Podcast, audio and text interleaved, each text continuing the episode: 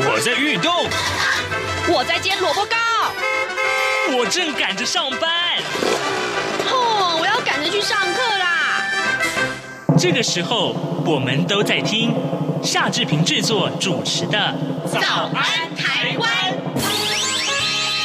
早安台湾带给你最热门的时事访谈，最感动的人物专访，最直接的民意表达。对，让我们一起收听《早安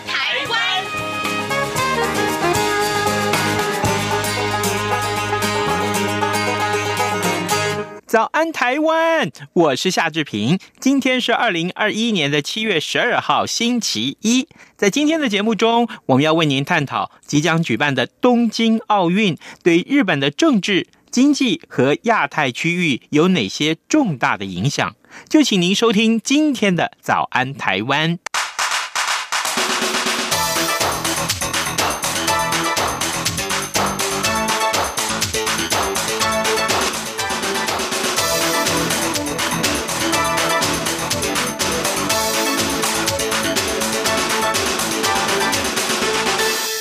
听众，上周中央广播电台和台湾日本研究院举办了一场研讨会。探讨日本政府有不得不举办东京奥运的重大压力。在这场研讨会当中，台湾日本研究院的理事长，同时也是政大日本研究学位学程教授李世辉，他说明了东奥和日本的政治版图发展的关系。李世辉说：“关于奥运的举办与否，其实在日本大概吵了将近快两年的时间哦。那为什么会吵？大概主要有两个原因哦。”那第一个当然就是呃，大家所熟知的疫情，因为新冠肺炎的疫情呢，导致日本国内呃摆荡在解封紧急命令之间了。所以呢，其实今天上午的新闻，呃，东京都可能要进行第第四度的紧急命令哦，也就是说，有可能在奥运举办期间，日本东京都是紧急命令状态下。所以是没有观众的奥运有可能出现。那日本为什么这一次这么重视东京奥运？当然是因为他一九六四年的成功经验。那一九六四年的东京奥运让日本成功的进入了先进国家俱乐部，也就是 OECD。他所建构的呃东海新干线，然后呢东明高速公路、首都高速公路等等的。呃，大幅的，除了大幅提升日本的国家地位，也带动了相关产业的发展之外，更强化了执政党，就当时自民党的统治基础。那所以呢，日本呢，其实在呃取得东京奥运举办权之后呢，就对本届的东京奥运抱持了高度期待。那而奥运举办与否，也成为日本国内很重要的政治经济议题。对于这样的一种的严峻状况之下，诶，在目前的呃菅义伟的内阁中，奥运的举办，而且成功的举办，就成为他呃取得今年秋季众议院选举优势的一张王牌哦。他所带来的政治影响，我们可以从呃本月四号的东京都议会的选举结我来看看。那东京都知事小池百合子对于东京奥运的举办是抱持着谨慎的态度，而且他要求，呃，日本的中央政府必须从重视新冠肺炎疫情可能再度大规模感染的风险，所以呢，他是比较倾向延期举办的。那可是呢，日本政府呢是执意要举办东京奥运，而且呢，他曾经对这个呃东京都说。如果东京奥运终止或再延期举办，它所带来的财政损失将由东京都承担。所以呢，这样的两方对立的态度呢，其实也反映在这一次的选举结果上了。那这次的东京都议会的选举，在总席次一百二十七席的选举中，自民党获得了三十三席，比前一次是有进步，成为第一大党。那小池百合子所属的都都民第一支会获得了三十一席，比上次下降。然而，呃，执政的自民党与联合执政的公民党合计席次并未过半。所以呢，这场围绕着新冠肺炎疫情以及东京奥运举办与否的议题，被视为二零二一年十月众议院大选的前哨战。那目前来看，东京奥运的举办已经成为定局，而举办的成败与否，在日本政治上的影响，我们大概可以从下面两个角度观察。第一个就是安倍晋三的影响力。第二就是，呃，O.M. 啦，就是应援村的角色。那首先是安倍晋三的影响力。那安倍晋三上任之前呢，应该说在在任之际，辞职之前，多次强调二零二一东京奥运一定要办。而安倍政权的重要阁员如麻生太郎，以及安倍晋三的重要政治盟友如森喜朗，均强烈支持奥运的举办。而东京奥运的举办与否，又牵涉到包括许多日本企业的经营情势，所以经团联的角色就很重要。在此状况之下，承继安倍遗产的菅义伟政权，他承受了极大的政治压力。其次是应援村的角色，在奥运举办期间，日本将全国设置了两千个应援村。只要地方政府提出计划，均可设置应援村。应援村有影音体验区、物品贩卖区与饮食区，被定位成地方参与的一种体育竞点。而由国家提供资源与设备的应援村，一方面是连接地方资源的创生平台，也就是日本地方创生的一个很重要的政策。另外一方面，在选举的时候，也可以成为自民党选举的动员平台。那至于东京奥运举办之后，对日本政治版图会带来什么样的影响？哎，我们这边也有三个层面的分析哦。嗯，第一个，由于日本在野党的势力薄弱，呃即便即便组成的这个在野党的这个合作联盟，也就是日本所说的野党共斗。也无法对自民党造成威胁，因此东京奥运的举办成败不会影响目前执政党的政权基础。即便失败了，呃，也也对于这个今年十月的选举不会造成太大的冲击。也就是在野党很难趁着这个东京奥运的失败而从在野党变成执政党，但是呢，它会影响执政党内部的权力版图。第二个。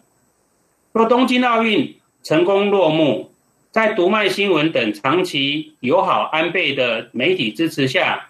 成功的光环将会落在安倍晋三头上。而此而在此一光环下，目前担任自民党宪法改正推进本部最高顾问的安倍晋三，他未来所主导的修宪议题，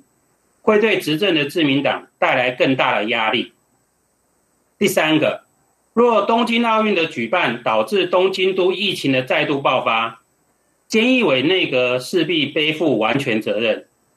而菅义伟的自民党总裁与首相之位势必不保，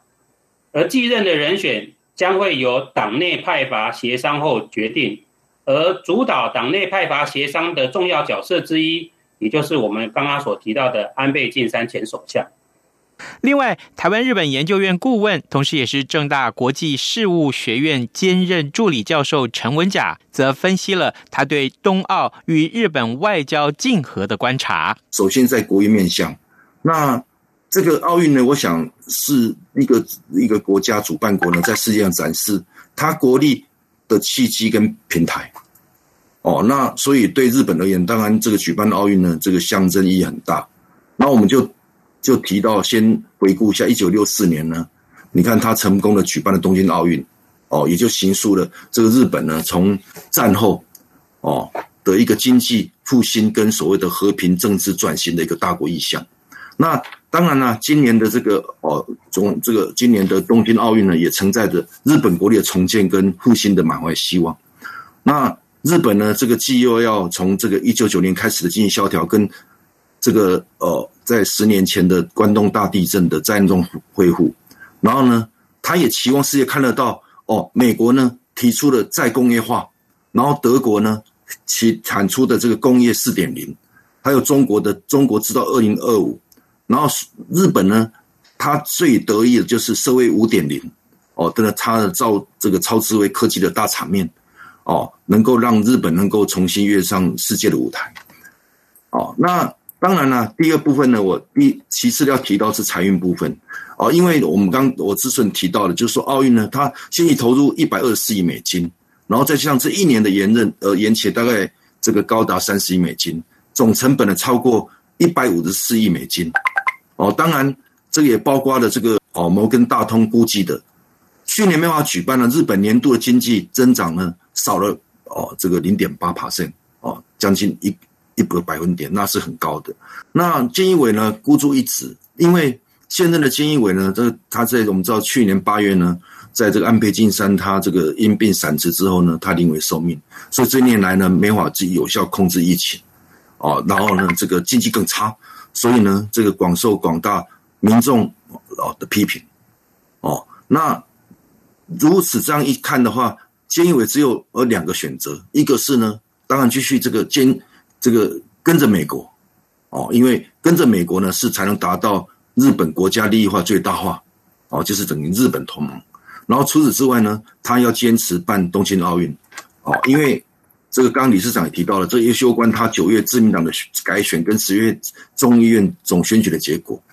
那当然，他也攸关他的政治生命。那所以我来看呢，这个菅义伟他要办这个，或日本办这个东西呢，他。其实呢，就是在做一个政治的一个赌注。第一个，如果说这期间没有发生太多的这个剧情，哦，这个群聚的传染能够顺利办好，他就会成为所谓的防疫的典范。然后呢，因为参加的人选手今年不多，还有九场无优势，所以金牌拿的也很多。那到时候呢，在这个日本国内呢，他的好感跟这个一定能得到国际的赞誉。哦，所以对菅义伟金秋的大选呢，这个我渴望连任。那如果当然，就如果期间爆发疫情很严重，那他的这个所谓的呃连选之路呢，可能就要蒙上阴影。哦，那刚是提到他的这个为什么要办的原因。然后第二个我要讲说，那日本办理这个这个奥运呢，他到底是要采取什么的一个策略？因为他办这奥运面对的现在我们都知道，现在中美的博弈呢，非白热化的在展开，尤其呢这个。拜登上任之后呢，他一改原来哦所谓这个哦，川普的哦这个中美博呃贸易战，然后单打独斗，而是他是搞群体战，我就当然去是去去联合这个欧亚哦，就是印太同盟，还有所谓的这个欧盟来呢对中国进行围堵。那这个一办的话，那当然日本他所面临的就是诶，美国呢，他当然不希望。哦，当然不希望日本呢，这个来办这个冬奥，因为因为办这个冬奥面临的是明年北京要办理冬奥，嗯，美国试图要去从这个去背个这个北京奥运呢，来达到它的围堵。那你现在日本办了，自然而然的你就不能去啊，你就不能去遏制所谓的这个日本啊办啊，那你，你北京不办，那这样子。也会产生一个一个战略的的的错乱，所以呢，在这个部分呢，这个日本呢，他当然他就会第一个哦，会去请这个中国能够哦这个支持他顺利办这个举办冬奥会啊，那当然中国呢也给予很高的一个一个一个合一个所谓的啊合作的一个善意，日本呢现在呢，他就是要去。赶快去拉拉拢美国来配合他的冬奥，这样子呢，中国才会去相对的来支持，那这样才是比较完美的一个奥运。那至于第三个部分，我要提的是这个中日外交的竞合。那我想呢，这个我用呃两句话，就是这个围堵中有接触啊，对抗中有对话。我们知道这个围堵呢。他是在围堵过程中，他还会有接触的，然后对抗中，他也有对话的。那首先呢，从日本部分来提，那日本，我想他就是哦，就是美国呢这个围堵共产国家的第一岛链国家哦所以之前呢，这个所以才有所谓美国同盟啊，美日同盟啊这个部分。然后呢，这个当今的印太同盟也是因中国霸权扩张而成立的。接着呢，菅义伟呢，其实他这个期间呢，如果说哎办完奥运，然后呢也没法去改善他的疫情跟振兴经济的时候，他到时候呢就会以什么外交转移内政的问题，哦，拿以外部的效果来化解内部矛盾的策略，哦，所以呢他就会加大力度同中国发展这个密切的经贸关系。我们也可以显示说，日本在地缘安全问题上必须。紧密美国来围堵中国，但是在这个经贸发展跟北韩这个所谓的啊核武危机的时候呢，他就必须跟中国紧密接触，哦，所以形成美日中之间哦第一种围堵中有接触的竞合关系，然后接着是谈论中国，那中国呢，我想这个对中国而言，对日关系向来是外交沟通中最为错综复杂的，哦，因为在外部呢，当然哦这个也。也刚才提到说，日中两国呢，在东亚有着大国政经这个竞争的问题，尤其这个拜登呢，他的美中博弈呢，他就是在采取在中国周边建立由美国引导的这个欧亚同盟，反制中国的战略手段，那自然引发中国哦的不满与反制哦，那在内部呢？因为中国现在目前在这个新疆啊、西藏啊跟香港问题上呢，都采取了非常强硬的政策啊，再加上台海这个局势的紧张，然后然后加上这样日本呢对台湾的这个这个疫苗的援助啊等等。哦，那在这个民族主义推波助澜下呢，中国国内反日情绪高涨。哦，好像 我觉得是一种山雨欲来风满楼的这个战事。哦，但是呢，因为这个鉴于我们日中经贸关系的紧密，而且明年是日中建交呢五十周年，哦，然后这个还有北京的冬奥，所以呢，在日这个日美同盟展开对中国对抗的同时呢，日中关系也不时的出现对话。那当然啦，这个部分呢，就是哦说他们的关系。那最后呢，我最后最后一部第四部分我要提的是这个，其实。中日中之间现在所处的呢，既是合纵又连横，哦，其实每一个人都有他的算计。这个从冬奥来看，日中外交竞合的关系呢，也就是日本菅义伟首相为了办成冬奥，当然会竭尽诸般手段呢，拜托美国能够以政治归政治、体育归体育为念，积极参加冬奥赛事，也不要带头呢去杯葛北京的冬奥，因为唯有美日共同。支持北京冬奥，才能换取中国相应的支持冬奥，这是一个部分。东京奥运，那相对的，中国为了要避免合纵欧亚反制中国的美中博弈战场呢，延烧到明年的北京冬奥，哦，当然也要积极的支持这个日本的东京奥运，哦，所以呢，我们可以看出从日中合纵联合的招式呢，可以看出他各自的。的算计，那最后呢，我我要补充就是说，其实国际关系呢是比较有趣的，因为它是一种博弈跟算计。那日本呢，当然在美中两强之间呢，要保持战略模糊，才能两边获利。那美国呢，是希望透过与日本的同盟，才可以有效遏制中国向西太平洋的挺进。那中国呢，也希望透过日本的合作呢，才能在美国的围堵之下呢，制造突破口。也才可以获取它的地缘战略空间，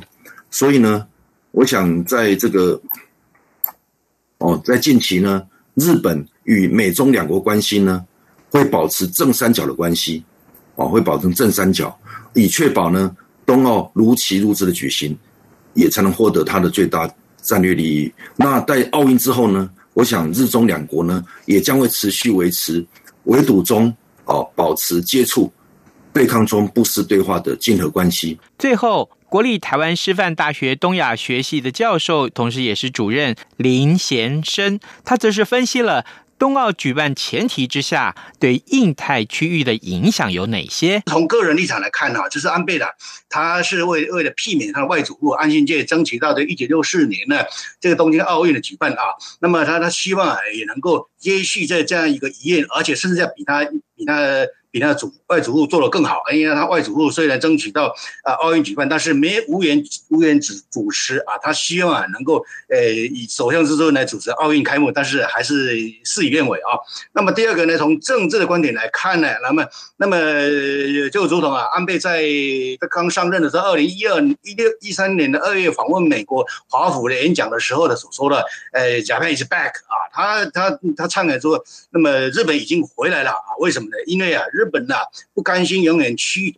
屈居为一个二流的国家啊，所以呢希望啊透过第二度举办这个东京奥运呢，向全世界宣示说日本呢重新回到世界舞台啊，作为一个一流国家重新回到世界舞台一个意图啊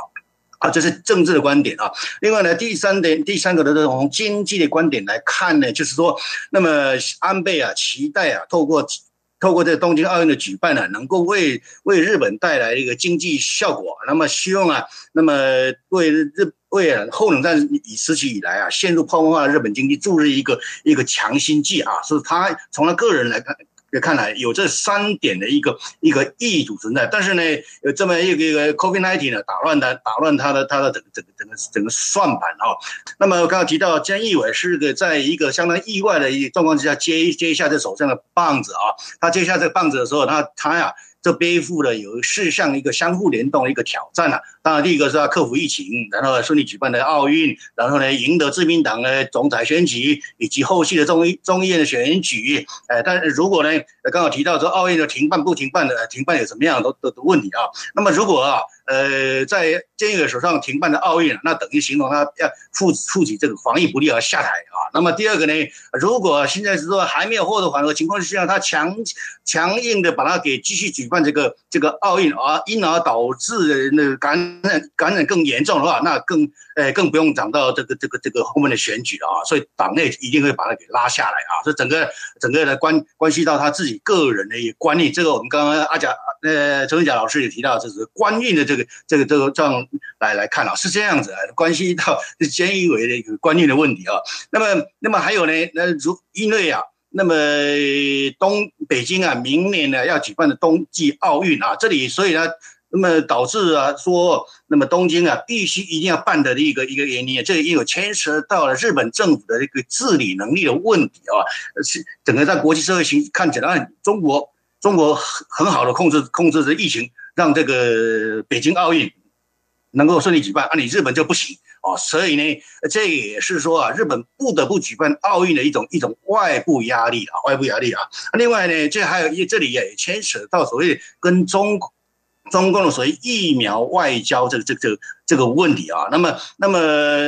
中中大家都知道啊，那么中共从从去年七八月呃间开始啊，那么积极的实施这个这个所谓所谓的疫苗外交啊，那么但是呢，根据最近的一个一个一个金融时金融时报报道啦，那么有一些因素啊，就比如说，那么它的疫中共的国产疫苗供应不足啦，价格偏高啦，或者是些诶疫苗有效性受到质疑等等这些因素啊，所以呢，那么。这从三三月左右，它的疫苗外交的攻势趋缓啊。那么，那相对中共的外交，那个疫苗外交攻势呢，它欧美、日本这些呃这些民主先进国家，在这方面呢，就显得比较落后一点。因为一开始啊，疫情控制的控制也并不好。那么后续比较。呃，国内疫情后缓和之后呢，那么就由啊由啊先先由呃今年二月二月召开 G7 的 G7 首脑一个视讯峰会来召开之后，那么还有呢再加再接下来呢，就是在三月召开了一次所谓的呃跨的美日印澳这四国的一个一个一个视讯峰会啊，那么那么在这里啊就就有啊积极的要要要要。要在这个所谓疫苗外交上挽回颓势啊，相对中共的一个一个颓势啊，所以他们四国的那个发表的共同声明里面也提到，所谓要建构一个所谓疫苗关伙伴关系啊，那么希望能够结合印度本身的一个一个制药制药厂制药的能力，美国的技术以及日本的资金以及澳洲的物流啊啊，那么那么至少能够产制十亿剂的一个疫苗来支援印太沿线的国家，这个是完全是针对中共的一个一个一个。一个疫苗外交外交的一个一个所作所作所为啊，这一回呢，那么这这样一个一个一个一个 G7 的外交啊，那么那么是除了说要合作来抗议因应中共的疫苗外交之外呢，他也希望啊，能不能够透过日本来举办那么所谓安全安心的一个东京奥运啊，作为他日本的战胜，呃，或者是欧美欧美日呃先进国家战胜新冠病毒的一个一个象征啊。那么这这个是一个 image 上的话，其实相当重要，所以所以呢，这也是说他不得不办的另外一个另另外一个原因哈。那么为了因应啊。那么中共的中共的一个一个疫苗外交啊，事实上呢，日本跟美国这些国家吧，他们呢，那么透过两两个途径来来来来因应中共的疫苗外交，一个呢就是透过所谓 COVAX 啊，那么就是所谓的新冠。新冠疫苗全球存取啊，这么一个机制啊，透过多多国多国间的一个机制来提供来开发中国家。另外呢，也循着双边途径提供疫苗啊，那么给一些友好国家，比如说我们台湾啊，跟越南在五月间爆发了新爆发了一个感染之后呢，日本呢迅速提供了给台湾啊，给给越南给越南啊，那么后续呢，他也要。要提供给东协这些国家啊，那么因为什么呢？当然，因为这些国家们呢，都是日本呢实现所谓的自由开放印太构想一个重要的合作伙伴啊，这个就是循着双边双边合作这么一个途径来支援这些国家了的一个一个疫苗来疫苗啊。那么还不仅仅这东东协与台湾呢，那么还有呢，也在七月二号里面呢，日本所主导的一个叫做太平洋岛国峰会啊啊，那么也就南太这十几个国家啊，那么呢召开第九届的一个峰会，当然是。视讯会议的开召开了啊，那么那么日本呢也也表态的是说，在七月中旬要开始啊，透过这个呃 COVAX 这个机制啊，在今年年底前提供三百万剂的疫苗给这些这些太平洋岛国论坛的这些国家啊，那么这些都是呃日日本呢来因因应因应这个疫苗外交疫苗外交的的一些一些作为哈，那么这里要凸显出凸显出，如果从外交上或者是印太。印太合作这方面呢，那么，那么就是就是完全是以以啊以中共以中共为想定的一个比较的一个对象。你们刚刚刚提到所谓所谓治理能力的问题啊，这边这东京奥运跟北京奥运啊，这个治理能力这个是软实力的一种显现，说必须不能呃北给北京给比下去啊，所以所以东京要呃一定要一定要一定要一定要举。一定要举办啊，不能不能停办啊。另外呢，那么积极的呃，透过这是疫苗外交来援助援助这些国家，同时呢，也呼吁这些国家，就说疫苗援助这些国家能够积极的支支持东京奥运啊，那么让东京奥运举成功的举办啊，这也是菅义伟内阁啊那个所追所追求的啊。所以总结来讲呢，那么刚刚好提到了啊，就是说。那么，菅义伟他的他的内部压力啊，来自于连任这边呢总裁跟首相之路啊。那那么啊，第二点呢，就是外部压力啊，源自于所谓中日两国之间的一种竞争意识啊。刚刚提到的，牵涉到所谓所谓的就是这个 image 啊，这还有 governance 这治理能力的问题，特别是推动这个疫苗疫苗援助啊。不同一般的援助，这疫苗援助对于国家的影响力，这是所谓软实力的渗透啊，相当大啊。如果如果啊，那么在在整个印太地区域啊，就接受了中共的疫苗外交的影响了啊，那么那么这这等于牵涉到整个整个日本的美美日印澳在这印太地区的外交竞逐上是属于不利的，是所以所以一定要强化了日本的在这疫苗外交方面的一个作为啊。哎哎，你知道吗？侨委会今年的海外华文媒体报道大奖开始征件喽！真的吗？没错，今年是以看见疫情下的华媒影响力作为主题。除了原本就有的平面、网络报道类、广播报道类之外呢，还增设了电视影音报道类哦。不止如此，还有全球新闻志工限定的侨务电子报新闻报道特别奖。只要你是侨务电子报的新闻志工，而且报道作品有在侨务电子报刊登过的，就可以报名啦。哇，奖项变多，报道被看到的机会也变多了呢。那参赛作品只要是聚焦台湾、报道台湾，而且是在限定刊播期间于中华民国境外媒体平台刊播就可以了吗？没错，赶紧把握时间，在八月十五号之前上网完成报名吧。那我赶紧上二零二一海外华文媒体报道大奖官网查询相关征件规范，网址 triple w dot o c a c media awards dot t w w w w 点 o c a c m e d i a a w a r d s 点 t w。以上资讯由中华民国侨委会提供。各位听众，以上就是今天的早安台湾，谢谢您的收听，我们明天再会喽。